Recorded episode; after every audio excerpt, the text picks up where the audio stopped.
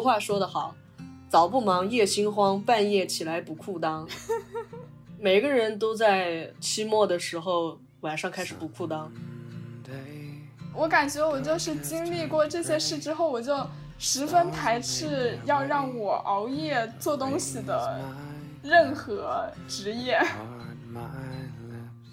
这真不是说我一定想要打扫卫生，就是老是在我有正事儿要干的时候，房间突然乱了起来。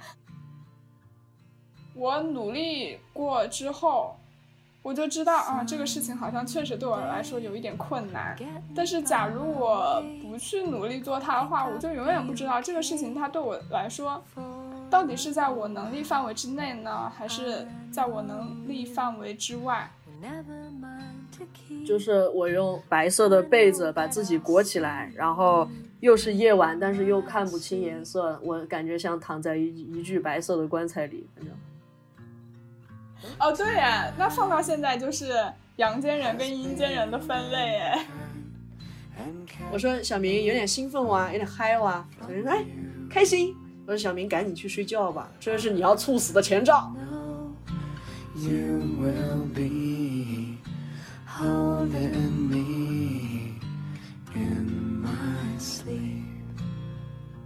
亲爱的听众朋友们，大家好，欢迎收听新一期的不拘一格，我是秦明，我是 Sherry。关注我们的朋友应该有注意到，我们最近发了一期加更的节目，然后这一期内容也比较特殊，名字是限定剧场破碎故事之心。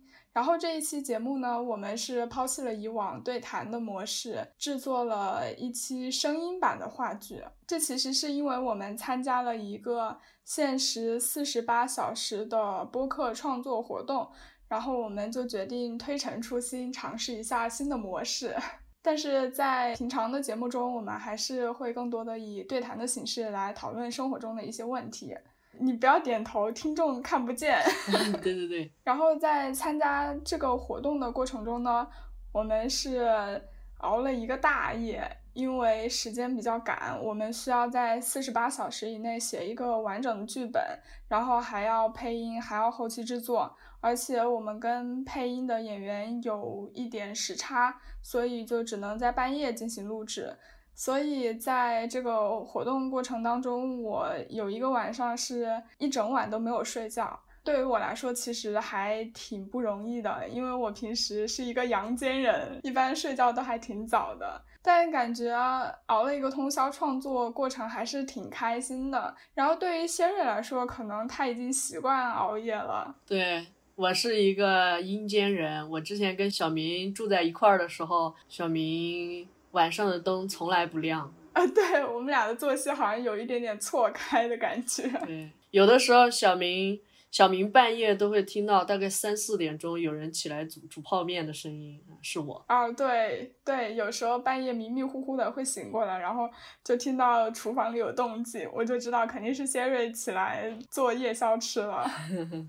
然后经过了这一次熬夜呢，再加上我们俩平时习惯也挺不一样的嘛，所以我们就决定来做一期以熬夜为主题的节目。那因为我们刚刚说到熬夜赶项目的事情嘛，所以那第一个问题就是，像这种被动式的熬夜，你以前有经历过吗？呃，我经历的老多了。就我之前那个学校，每一年都会有一个四十八小时的限定创作。嗯，当然，我那个时候读的是材料工程哈，那个会儿要求我们系的学生和管理系的学生一起来创作一个项目，四十八小时之内你要去把这个内容的策划全部给做出来。其中就包括一些硬件的设计，包括软件的一些应用，包括该写程序的写程序，写不出来的就搁那儿摆着吧，反正也不是什么作业。它它主要是一个比赛的那种，对。然后也包括什么，我们要创建一个公司，它要售卖的就是这个产品。那除了这个产品的一些 conception 要出来之外，要。有这个公司的一个 business plan，开这个公司要查哪些法条，也是需要有那个法律支撑。就是要在四十八小时以内做一个完整的商业企划吗？哦，对，原来这个叫商业企划呀。对我听你说的，我感觉嗯，好像是一个商业企划案的样子。反正我有一年做的是那个除颤仪，然后就需要四十八小时之内给这个除颤仪建模，包括这个公司去卖这个除颤仪需要有哪些合作厂商，需要有哪些法律支持等等，就蛮有意思的。所以你参加这种四十八小时创作活动经验还挺多的了。对啊，我以为你跟我一样是第一次参加呢。嗯，no no no。那你当时怎么还那么焦虑？我嗯，我次次都焦虑。哎，那你嗯，你会讨厌这种焦虑的感觉吗？因为我以前其实有点排斥参加这种时间很紧张的活动，一方面是因为我不想熬夜，一方面我会担心我承受不住这样的压力。但是好像这次参加完就感觉还好，嗯，没有想象中的那么难熬。其实我还好哎，因为之前在学校参加的那些，我都不是主力军。总有人背锅，就是可以抱大腿，是吧？对，总是有大腿可抱的。嗯，然后这一次你你的那个活就比过去要重一些，所以你就感到焦虑了。是的，这一次的活儿一共就咱们俩人，我要是少做点儿，你就会做很多，我就有点哎不好意思，我就也多做一点吧。结果做半天，感觉咋还没完呀？嗯，那你呢，小明？为什么不愿意接受这些压力？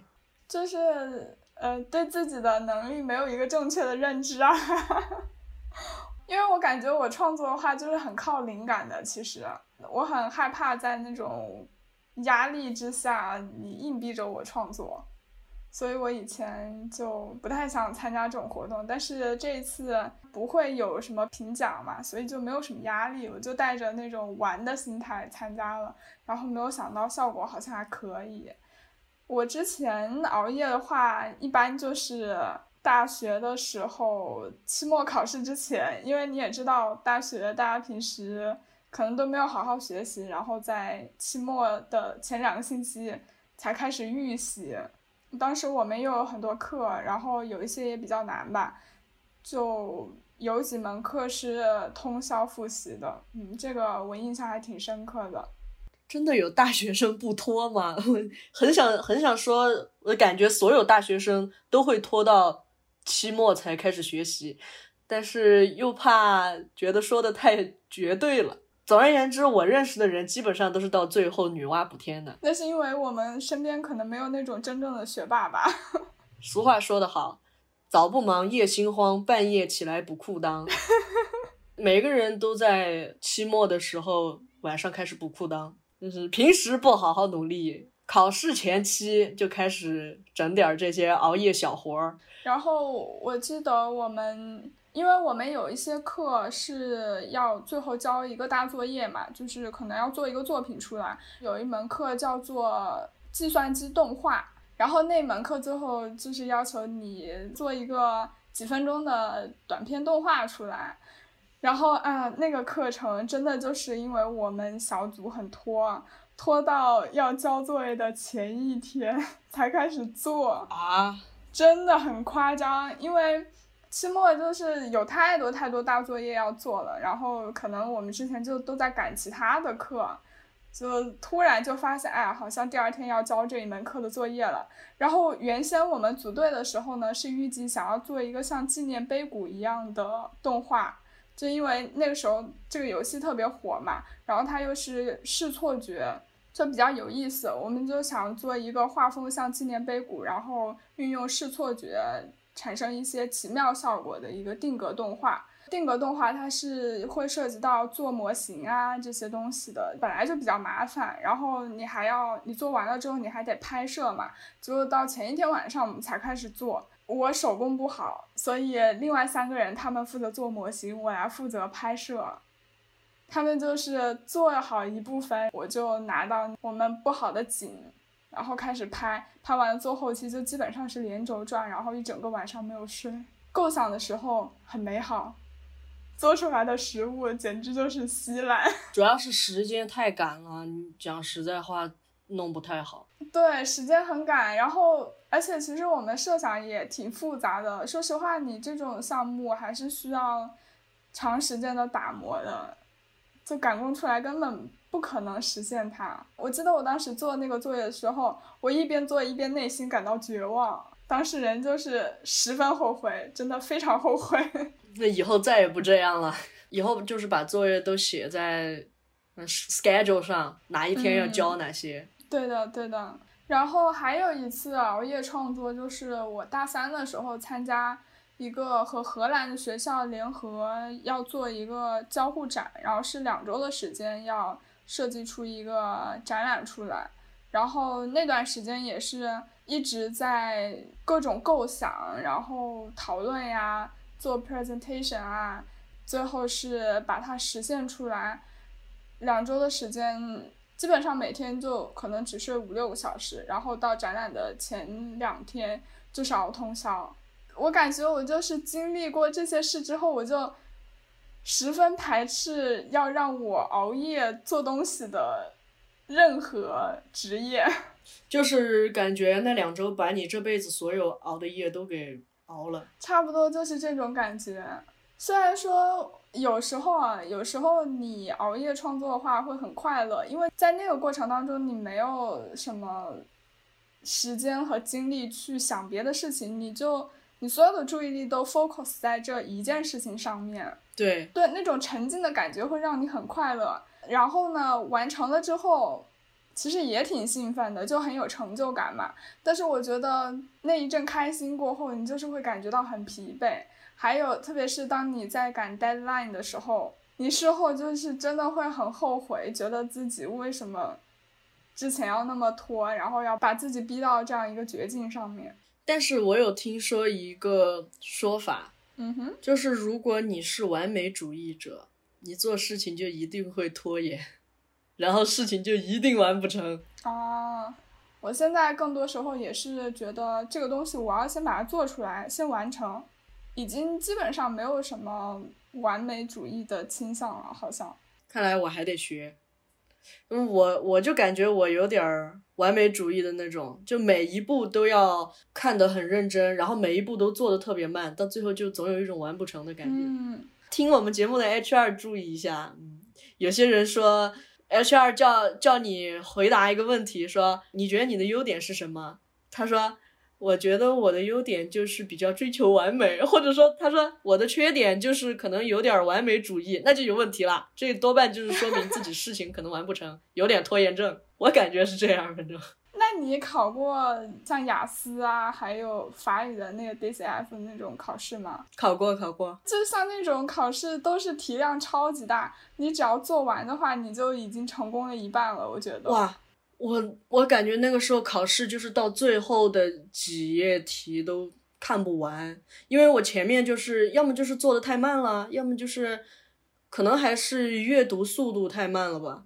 如果你太追求正确率的话，你就是会有很多题做不完，其实反而效果不会太好。嗯，对。然后因为我们刚刚也说到一个很普遍的现象，就是大家好像在做什么事情的时候都喜欢拖延嘛。这其实也是我们经常要熬夜赶 deadline 的一个最主要的原因。那么我们为什么会拖延呢？要么就是因为你是一个完美主义者，所以你需要在脑子里面想很多遍同一件事情，你迟迟迟下不去手去实施它，然后就拖延了。啊，你说的这个是深层次的原因啦。我觉得很多时候我拖延是一些比较表面的原因，就是。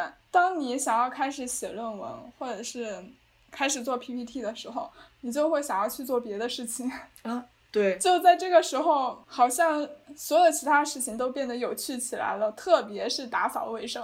对，这真不是说我一定想要打扫卫生，就是老是在我有正事儿要干的时候，房间突然 乱了起来。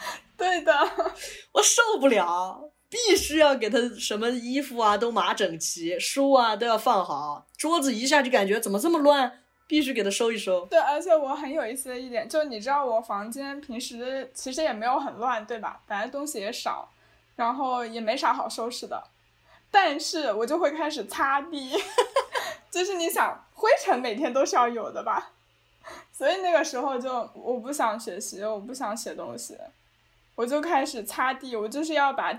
地上弄得一尘不染，就这个就会耗费我很长时间。还有之前看到过一个梗图，它就是说，在没有学术压力的情况下追剧是不一样的，乐趣会少很多。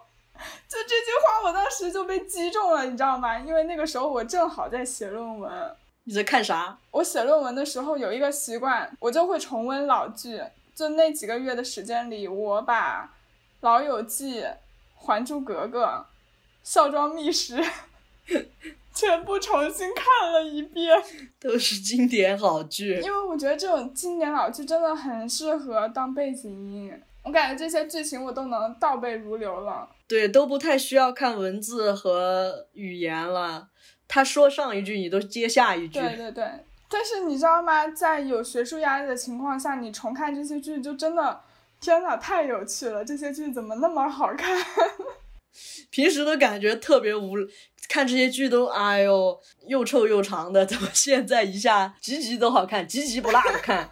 我之前有看到一个，也是一个梗，他说。当我要写论文的时候，我不是要查资料吗？我可以从宇宙的起源查到茶叶的烘焙。写论文的人都能够体会这种感受。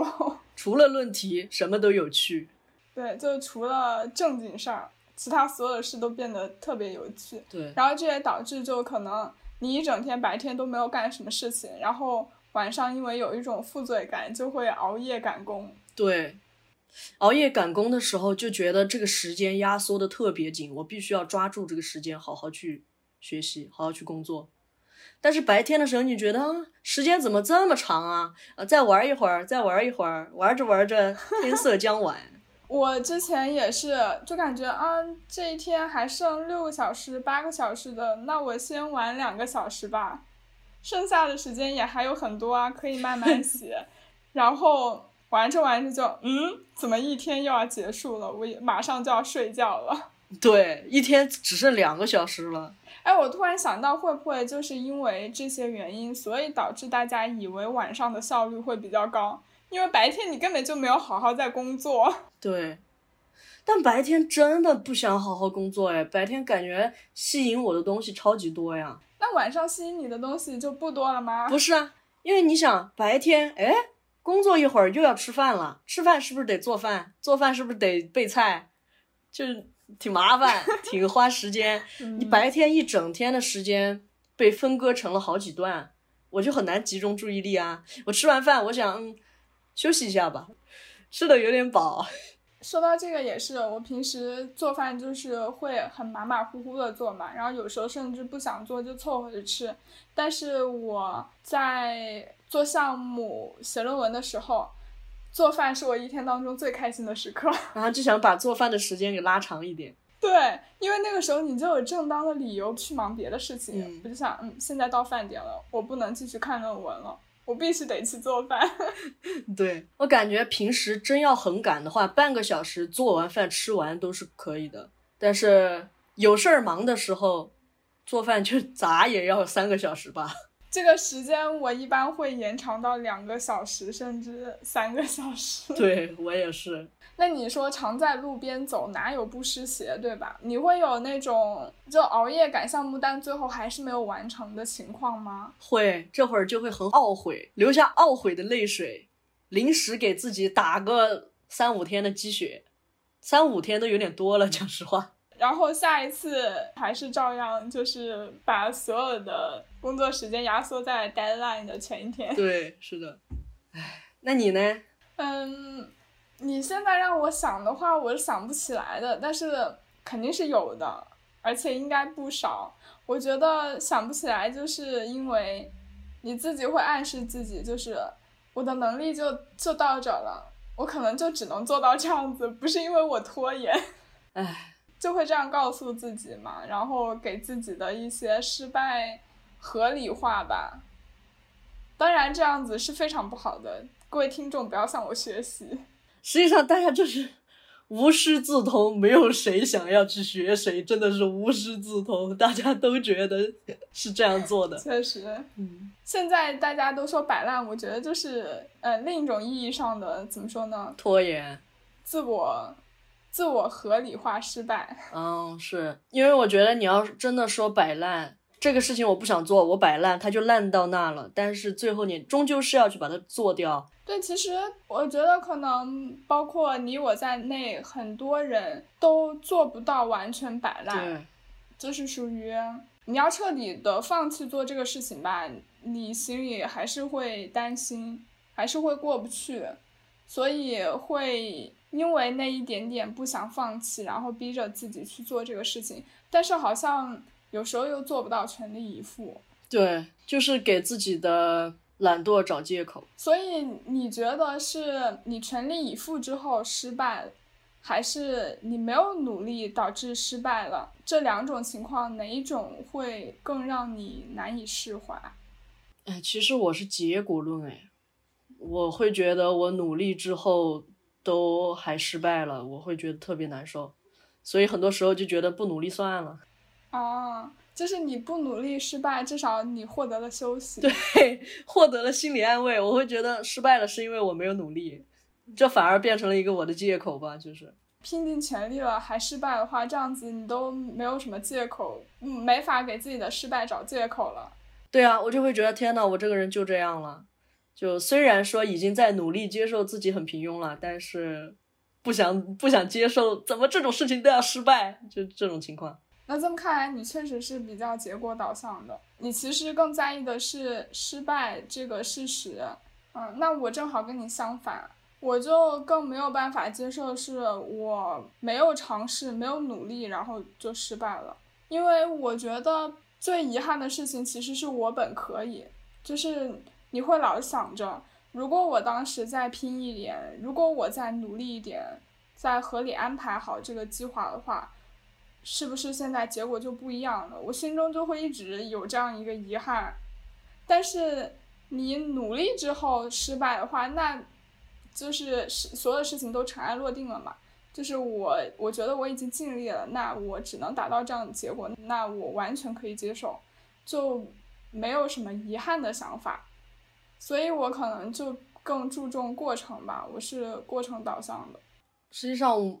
可能是因为我是结果论，所以我每次想要安慰自己的时候，都是用的你的方法在安慰我，或者说是反而是在激励我吧。因为一开始我也没有特别在意说我是结果论还是过程论，我是逐渐逐渐发现，经常我失败了过后，我就不停的告诉自己，应该重视过程，应该享受参与的这个过程，所以我会觉得。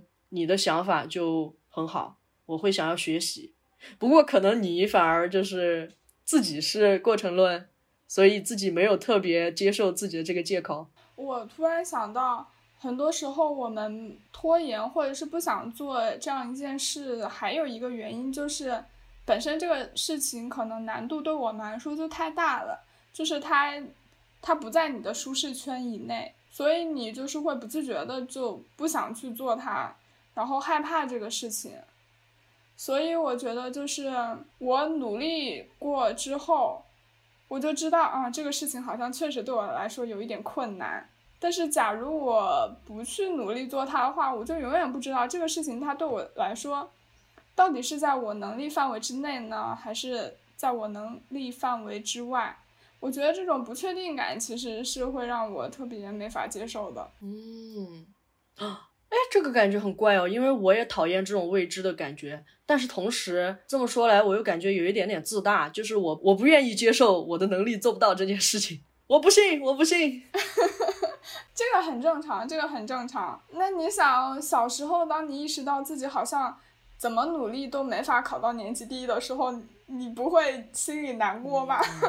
确实，但是我小时候因为是年级第一，所以就没有这种难过的感觉。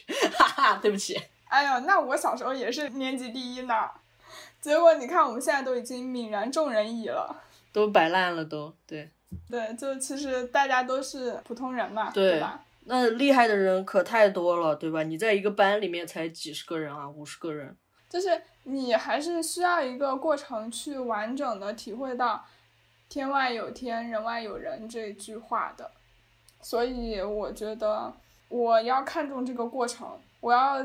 摆正自己的位置，那我还再要几年才能追赶上你的这个境界。那毕竟你比我小几岁嘛。就是那种从理性上面已经知道了自己很普通，就是一个普通人，从感性上面还是不太愿意接受自己的平庸，反而导致了我的怠惰，反而导致了我不想去接受现实。我只要我不努力，现实就不会摆在我的面前。但是我觉得这个世界上总是需要有一些人是比较自大或者是自负的。你想，地球上那么多人，对吧？如果大家都接受自己是个普通人，那就没有人想要去突破自己，想要去创新了。嗯，懂了。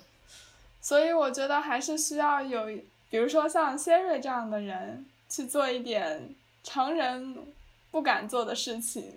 比如说 Siri 把他的头给剃了吗？哦，对，听众朋友们看不见。我现在可以描述一下，就是谢瑞他前段时间把自己剃成了一个小平头，剪掉了他的一头秀发，现在就是纯欲风、监狱风云的感觉。什么？我现在是一休哥，但是很酷，非常帅。嗯，然后我们刚刚聊的很多都是，嗯，比如说熬夜学习啊，熬夜赶作业啊，赶 deadline 啊。对，那其实。我们是被迫熬夜的，对吧？对。那当然，我们很多人也有主动熬夜情况，比如说 Sherry 这位资深的阴间人。对，Sherry 觉得夜晚才是属于自己的。啊，就是你们熬夜的话会做什么呢？除了刷手机的话。问得很好。如果说不刷手机的话，那就。嗯，刷一刷 iPad 啊，哦，好的，我知道，什么不刷手机的话，就刷刷 iPad，然后看看电脑，对吧？没有，Sherry 会做大家在白天做的事情，只是把他的时间搬到了晚晚上。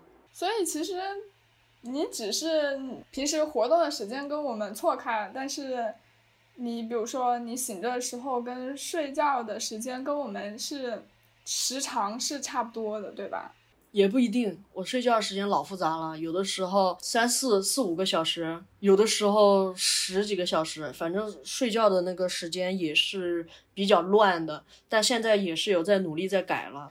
对我确实有时候，我也会感觉到很疑惑，就是你睡得挺晚的，但是你好像醒得也还蛮早的，也不能说很早，但是。至少上午可能十点十一点的时候你就醒着了，会回我消息什么的。我那个时候就在想，那 Siri 感觉一晚上也没有睡很久啊。嗯，是的，就是我有一个群，那个群里面天南海北的人都在里边，都是我的朋友们。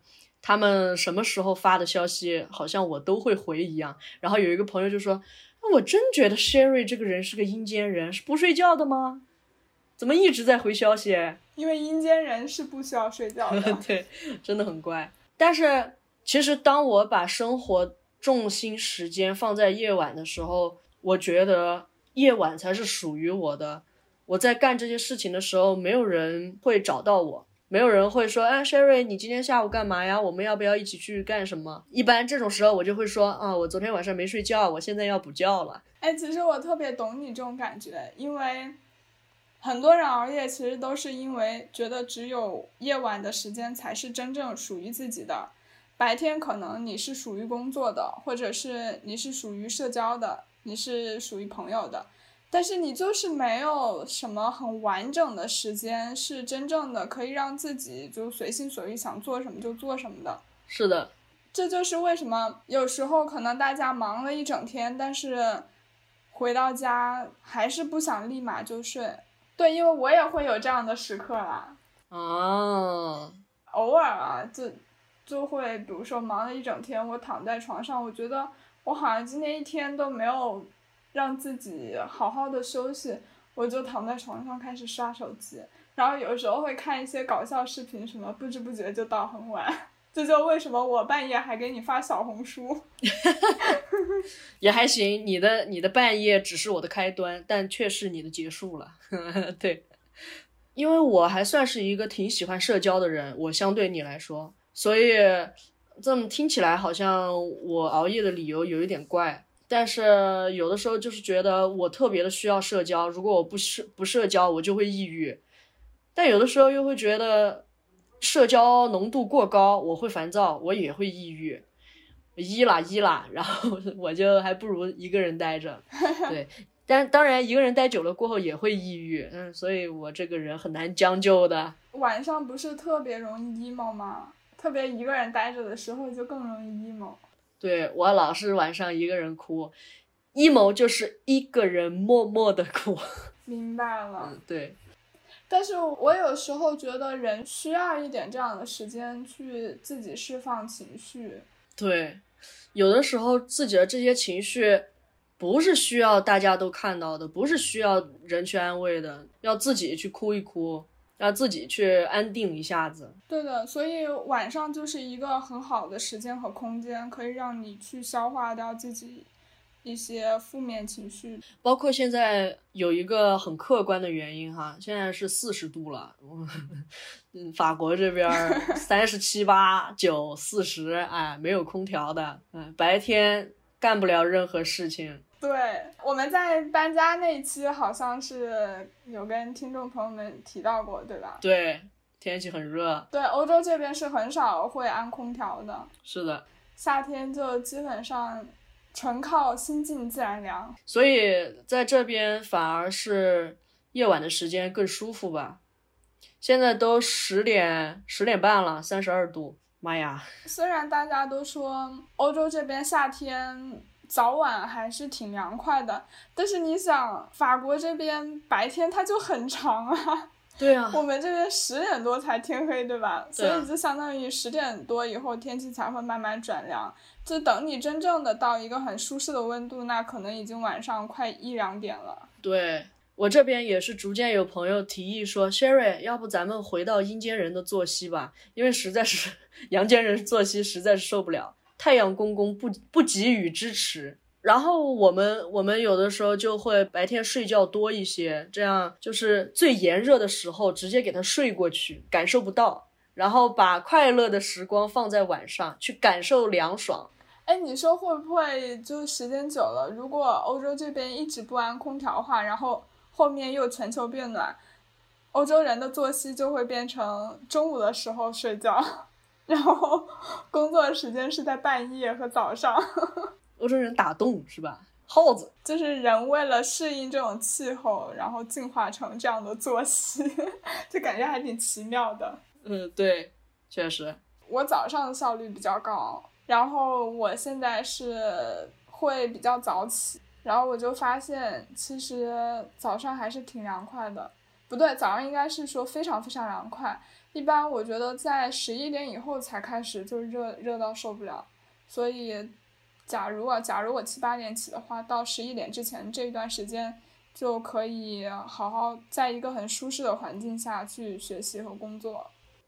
我刚刚想到，就是根据你说的，人会根据环境去调整自己的作息嘛。那所以现在国内的人上班时间越来越晚，就什么九十点钟才上班，有的下午才开始去坐办公室，但是就上到很晚，有没有可能就是这个原因？那纯粹就是。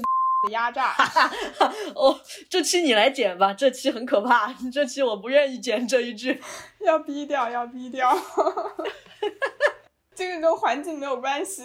你说的那种情况是因为，反正你七点去上班和你九点去上班、十点去上班，你最后下班时间很可能是差不多的，那大家干脆就晚一点去了。哦，没有想到有一天也会轮到我说这样的话。哦，对。没想到是由你来输出，以前都是先人说的。我我确实觉得晚上是才是真正属于自己的时间。一方面像你说的是晚上比较少社交，比较就是是一个人的环境。但另外一方面，我喜欢这种黑不隆咚的感觉。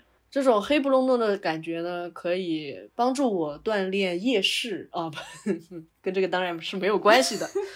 主要是让我觉得一片漆黑，我对我自己的各种感觉会更明显。你是不是想说，在这种昏暗的环境之下，你的各种感官会被放大？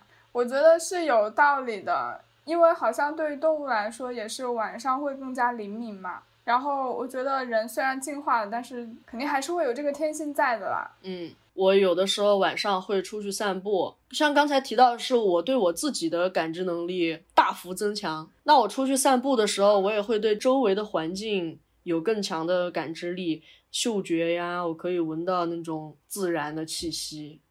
因为白天的时候出去就太过于车水马龙了，我不喜欢这种 concrete jungle 的感觉。我觉得还有一点是，夜晚人确实会更情绪化一些，可能是跟激素分泌有关。你会在晚上写一些很感性的话，但是这些东西在白天就很难写出来，需要靠你去跟你对象吵架。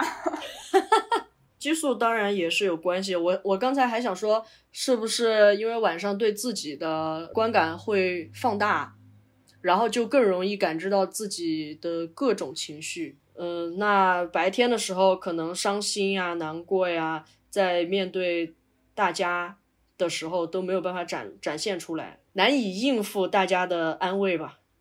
然后晚上自己一个人的时候就可以好好 emo，半夜十二点开始网易云。哎，所以就是说，我们在白天的时候，因为有各种社交，会见各种人，我们其实一定程度上会隐藏自己部分情绪吧。但是在晚上，当夜深人静，然后四下无人的时候，你就可以真的完全没有伪装。那个李宗盛咋说的？夜已深，还有什么人可以？哎，这歌词是啥来着？我忘了。反正这首歌的名字叫《伤痕》。那这样看来的话，夜晚好像会更适合创作一些。对我夜晚创作的东西老得劲儿了。我我感觉夜晚的创作跟死亡会沾点关系，因为你想，一到夜晚就好像是生命消逝了一样，颜色消逝了，然后又是漆黑一片。我之前写过一个什么东西来着，像躺在一个棺材里，反正啊，你是说你躺在你那个小的床垫上吗？就像躺在一个棺材里。哦，是的，是的，就是我用白色的被子把自己裹起来，然后又是夜晚，但是又看不清颜色，我感觉像躺在一一具白色的棺材里，就是老 sensitive 了。嗯，夜晚写出来的文字，要么就是特别柔软，就感觉很少有攻击性哈；要么就是特别悲观。对。比较少有攻击性吧，我有我的攻击性文字全部在很火热的时候写的，太热了，受不了了，我一定要炸了这个太阳，就是那些高温化成了你的怒火。哦，对，其实我提出来这一点是因为我想反驳这个点，哎，哎，那你是怎么想的呢？因为我作为一个早上工作的人，那我肯定不能说我晚上更有灵感呀，对吧？那你是属于白天更方便思考了。呃，我我觉得就是当我早上起来一身轻松的时候，会更加有助于我思考。然后晚上当然也会有那种，比如说情感迸发、灵感迸发的时候，但我觉得那是因为环境比较安静，它会让我能够集中注意力。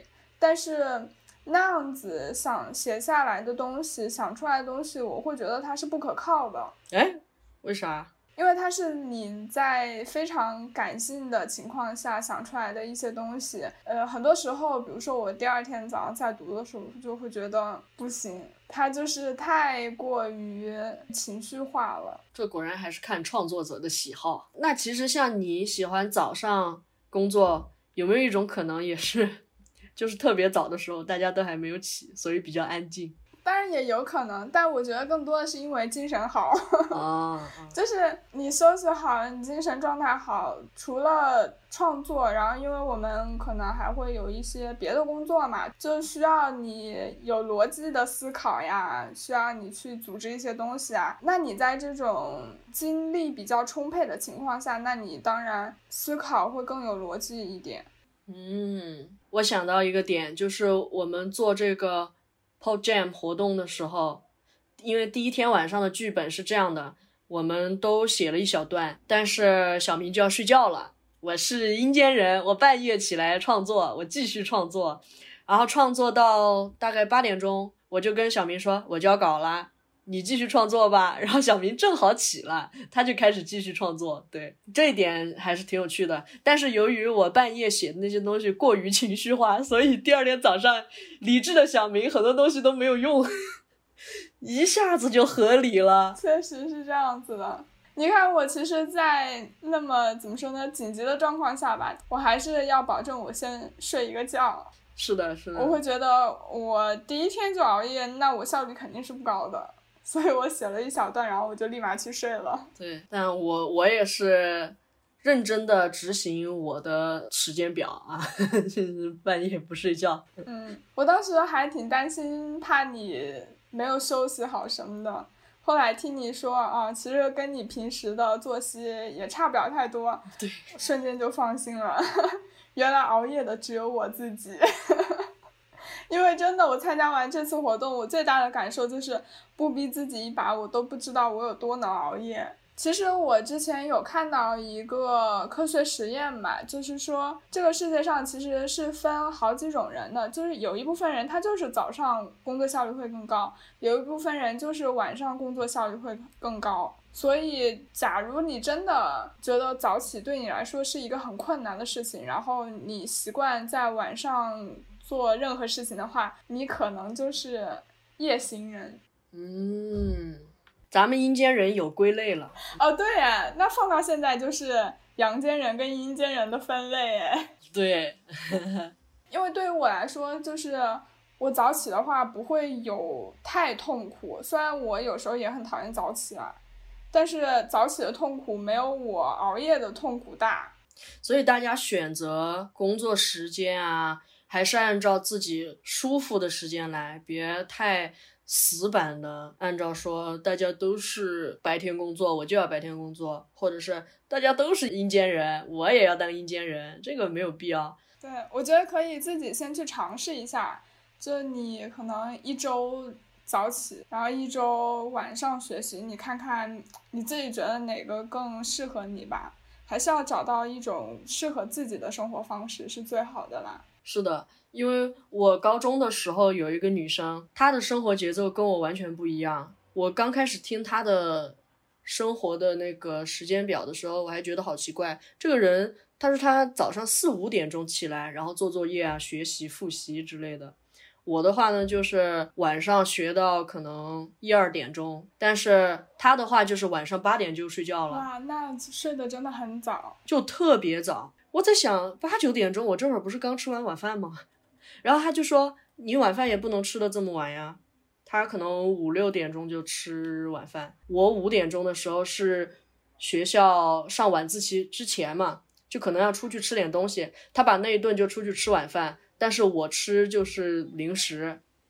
然后我们两个完全不一样的时间，我就第一次尝试着用他的时间去生活，生活了一个月，成绩不升反降，就发现啊，完全不是这样的人。我就是阴间人，所以大家如果觉得你现在的生活状态不适应，你就去换一种新的生活时间表，也蛮好的。对的，我我就觉得这个世界上没有绝对的正确和错误，所以就是可以稍微灵活一点，变通一下嘛，对吧？所以老板可以理解一下。好，希望未来的老板能够听到这段。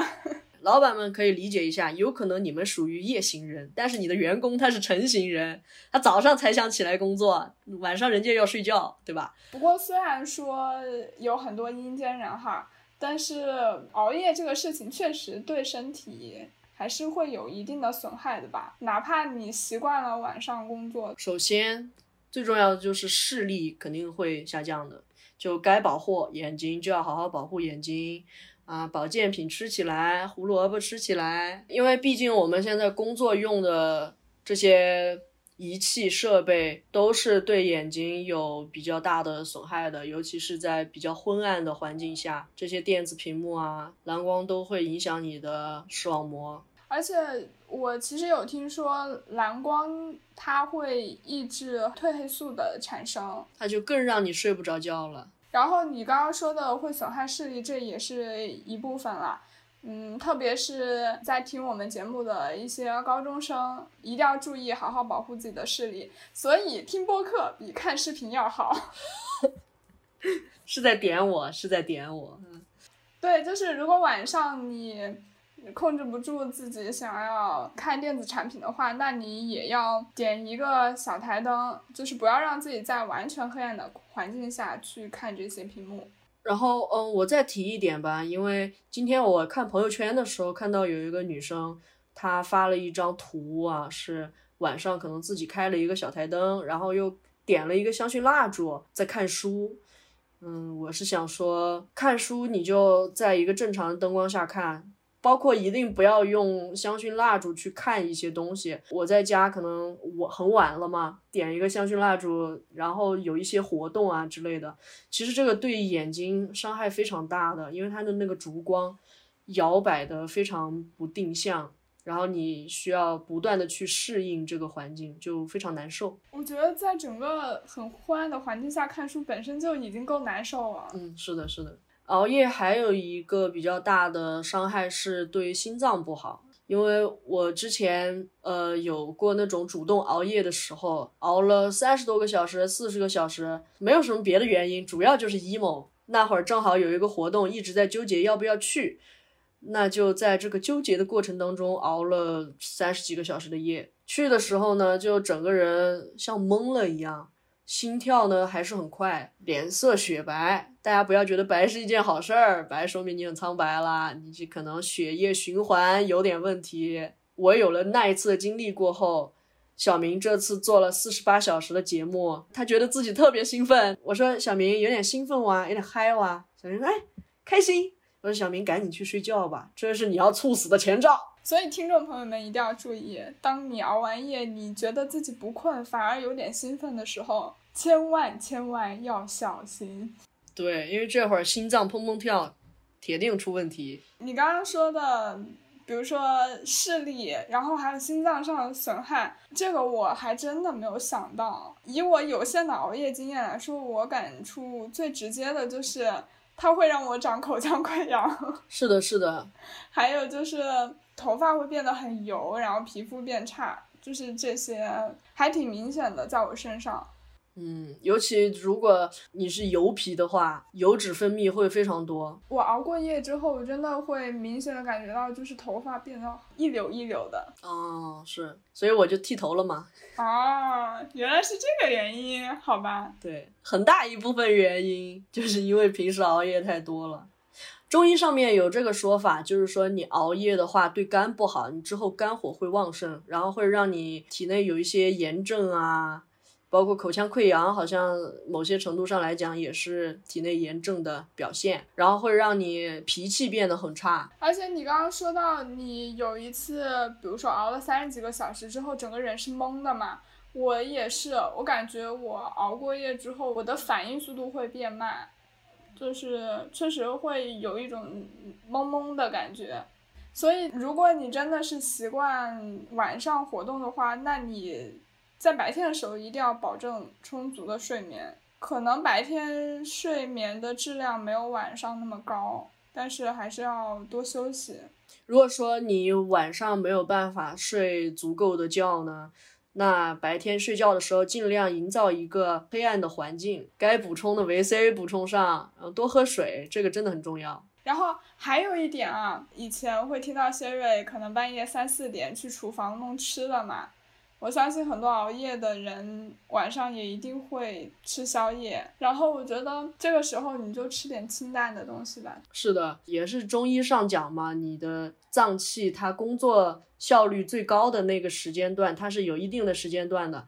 那么你在深更半夜的时候再去吃饭，再去吃一些重口味的食物。包括再去喝一些酒，你的肝脏啊，你的脾胃啊，它这个不在它正确的工作时间内，它下班了。那你们熬夜的话，不就相当于让肝脏加班吗？你们这样跟那些让员工九九六的老板有什么区别？嗯，是的，所以该不加班就不加班。我每次熬夜让肝脏加班的时候，我绝不喝酒。所以你平时都是白天喝酒吗？白天小小酌两口，小酌两口。好，那我们今天的话题也聊得差不多了。实际上是因为我们录制到晚上二十三点了，虽然我还生龙活虎，但是小明已经啊，有点泪眼婆娑了，他是有点想跟周公相会了。所以我们是要以身作则，就告诉听众们不要熬夜。对，大家早点睡觉，这个是比较重要的。没有办法早点睡觉，就对自己的身体好一点。那今天的节目就到这里啦。最后想要再提醒大家一点，就是我们已经开通听友群啦，进群的方式也在 show notes 里面写了，大家一定要注意看哦。大家一定要记得加 Sherry 微信哦。那感谢大家的收听，我们下次再见，拜拜。拜拜。